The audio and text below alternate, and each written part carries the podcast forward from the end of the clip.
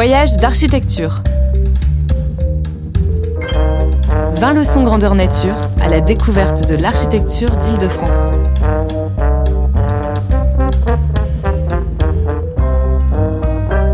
Une émission des CAE d'Île-de-France, d'après les leçons itinérantes organisées lors des Journées nationales de l'architecture 2017. Avec le soutien de la Direction régionale des affaires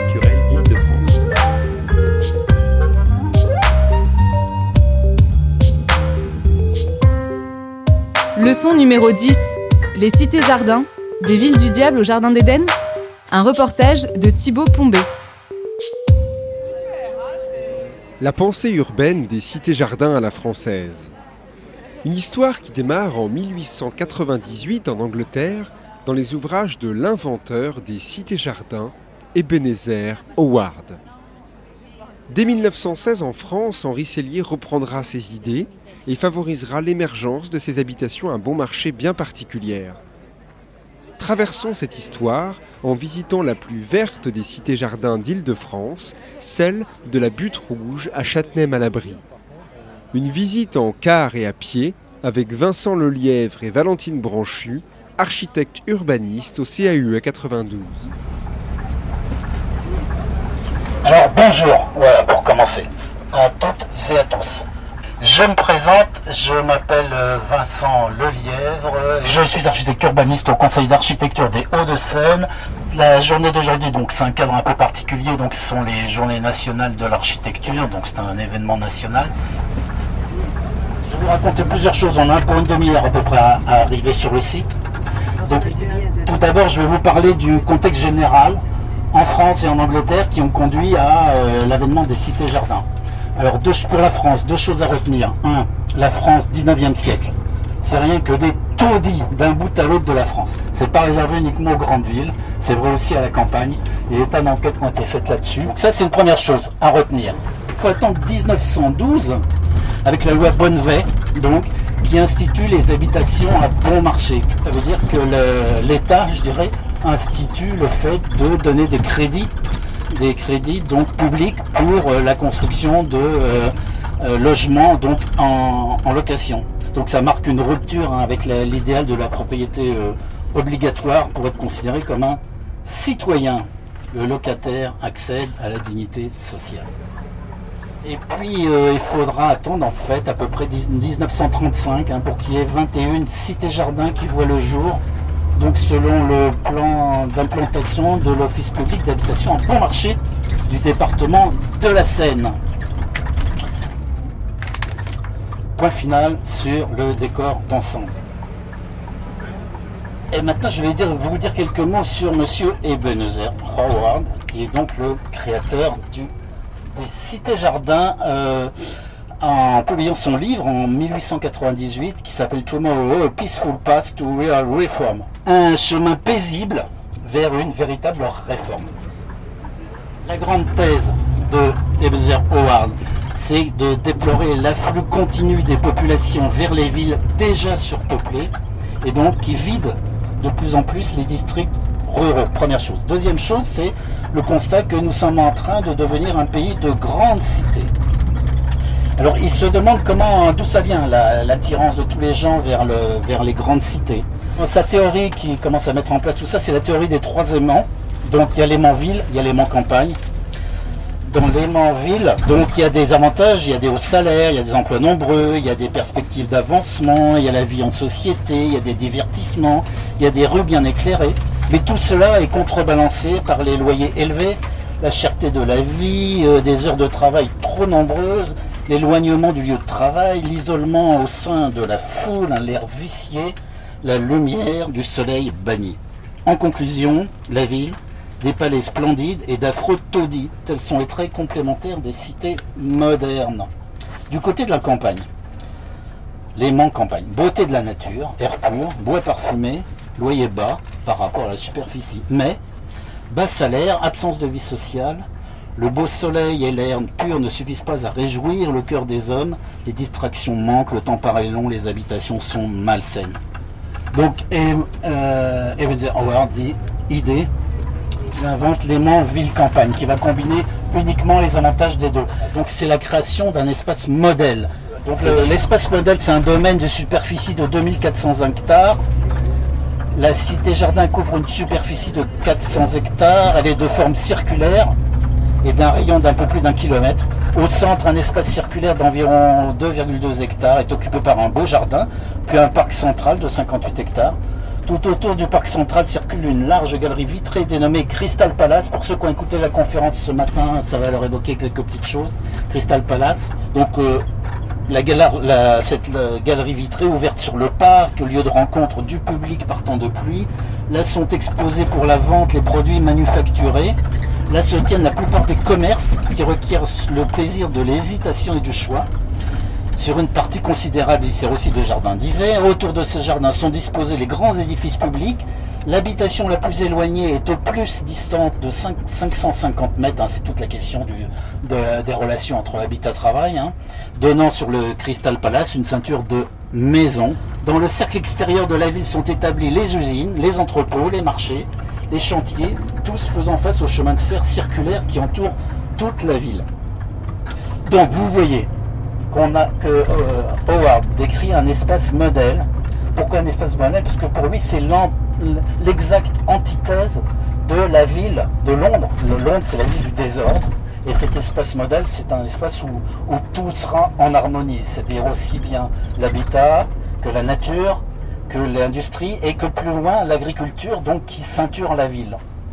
Euh, en France, il y aura un monsieur, un monsieur vachement important pour les cités qui s'appelle Henri Cellier.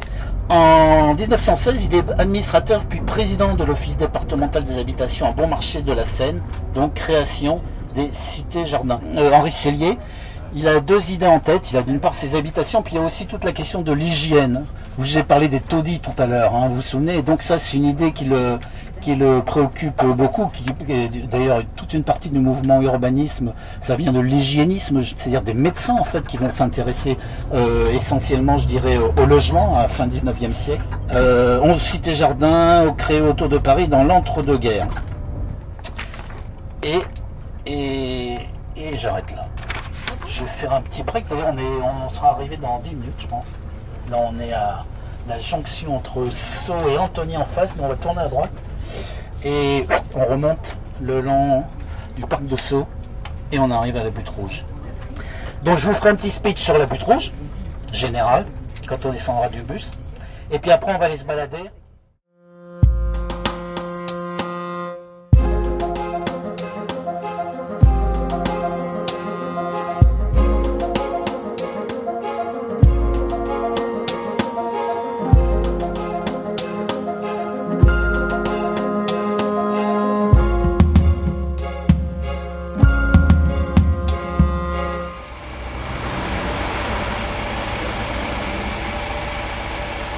arrive ici, là, sur, c'est une des entrées de la cité jardin, là, ici. Donc, la cité jardin. Euh, il y a plein de principes qui ont présidé à sa composition, des principes euh, généraux. Si vous voyez tout au fond une lisière, des arbres, c'est la forêt, c'est le bois de verrière. Donc les architectes sont déjà, ont, déjà tiré parti, je dirais, de la présence de la forêt et de ces allées qui venaient de la forêt pour continuer un certain nombre de, voies qui partent ou d'orientation des immeubles, donc qui mènent vers la lisière de la forêt. Premier point. Deuxième point, au plan euh, de la composition d'ensemble, il y a trois, il y a deux grandes choses, je dirais. La première grande chose, donc, ce sont des axes qui sont ici perpendiculaires donc à l'avenue de la division Leclerc. La deuxième grande composante qui est euh, complètement originale, je dirais que ça c'est vraiment euh, Cité Jardin, c'est une perspective euh, paysagère. toute l'implantation des immeubles est complètement, je dirais, composée par rapport à la topographie.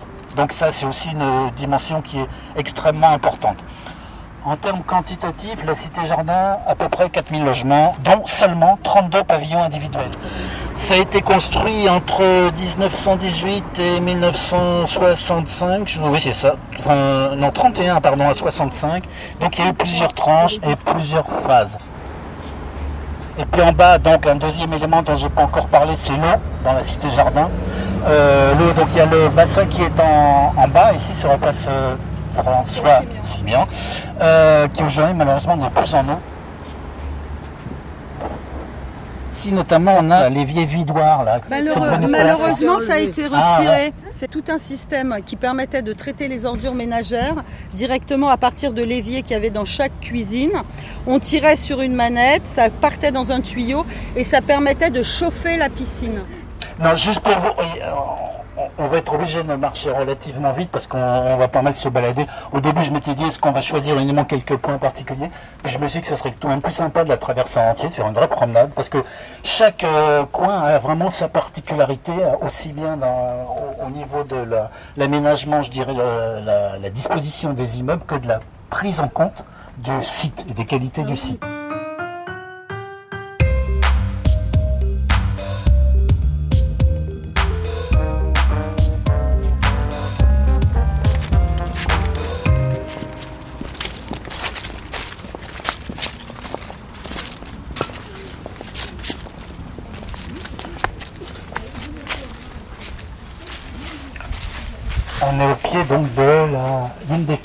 Cité jardin. Trois choses déjà à remarquer, par exemple le sous-bassement. Vous voyez, il est déjà différent en, demi en demi cylindre. Les différents les différents de sous-bassement qu'on a ici là-bas.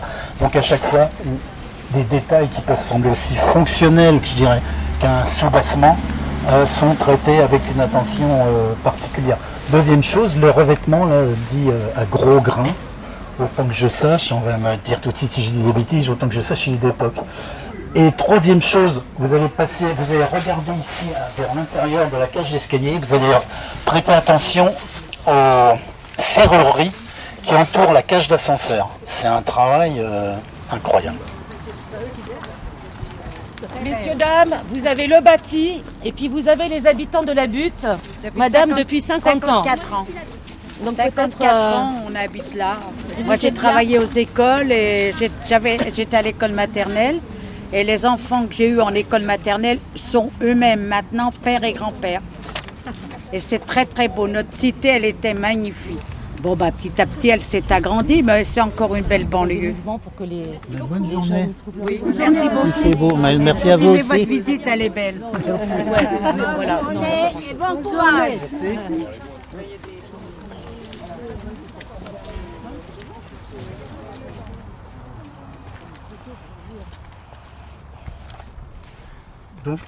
Ici, l'intérêt, c'est qu'on a un aperçu notamment sur les, donc sur les jardins. Euh, les jardins, euh, initialement, il y en avait une centaine. Et ils, étaient balèzes, hein, ils faisaient environ 400 mètres carrés chacun. Et euh, oui, c'est plus pensable aujourd'hui. bon, c'était des jardins qui étaient vraiment faits pour être vivriers véritablement. Hein. C'était fait pour mettre ça dans la soupe le soir. Hein. C'était pas fait pour pour s'amuser le week-end. Hein. Et puis bon, au fil, euh, au fil du temps, je dirais, les, usages sont un peu périclités. Donc après, ils ont subdivisé, je dirais, ces parcelles. Et à, à, suite de quoi, elles ont été beaucoup plus petites. Elles font environ 150 mètres carrés. Et là, on se retrouve plus vers du jardinage, on va dire, d'agrément. Bon, il y a des petites salades, des petites tomates, mais c'était plus avant vraiment une ressource économique, on va dire. C'est cool, la barbecue. Bon appétit. Bonjour, bon appétit.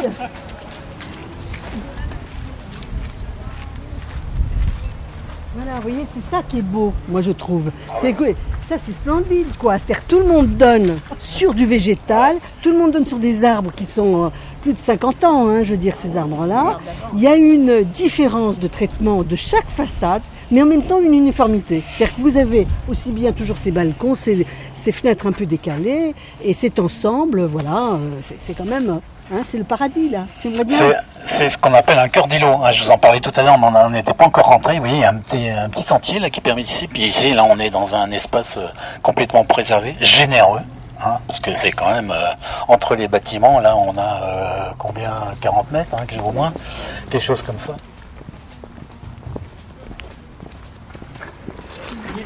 Donc ici, ce que vous voyez, la rue que vous voyez ici, c'est le prolongement de la perspective qu'on a vue tout à l'heure et qui vient s'arrêter ici sur ce bâtiment qui est, euh, comme vous le voyez, complètement surélevé pour à nouveau laisser passer la vue et on va s'en approcher et il s'appelle le belvédère. Pourquoi? Parce qu'on a à nouveau une vue sur toute l'école Mazari qui est en contrebas après. Donc c'est la fin de la perspective mais il y a encore une nouvelle euh, ouverture. Alors, euh, sur le bord ici, là, il y a des systèmes qui sont euh, assez intéressants, qui sont inspirés de modèles anglais, ce qu'on appelle le, close. C'est alors dans le modèle anglais, vous avez un bâtiment qui est sur la rue comme ça, avec une, arche en général ou un porche. On rentre dessous et à l'intérieur, on a un, carré avec des bâtiments tout autour comme ça. Donc ça crée une, une micro-place, on va dire, uniquement pour les, pour les gens du quartier. Mais encore une fois, c'est complètement ouvert. Donc vous avez un système comme ça ici. Maintenant, on va tourner à gauche et on va rejoindre le bout de la perspective.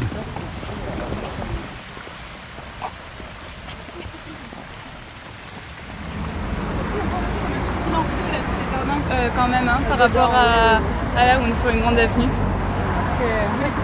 le contraste est assez choquant, assez, assez fort je trouve.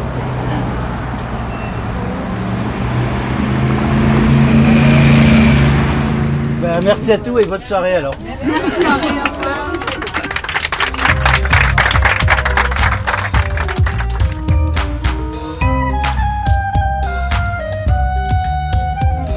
Voyage d'architecture. Une émission des conseils d'architecture, d'urbanisme et de l'environnement d'Île-de-France.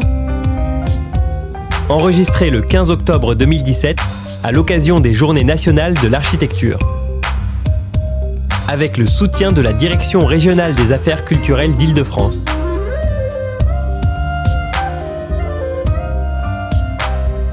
Mixage Pierre Fombonne.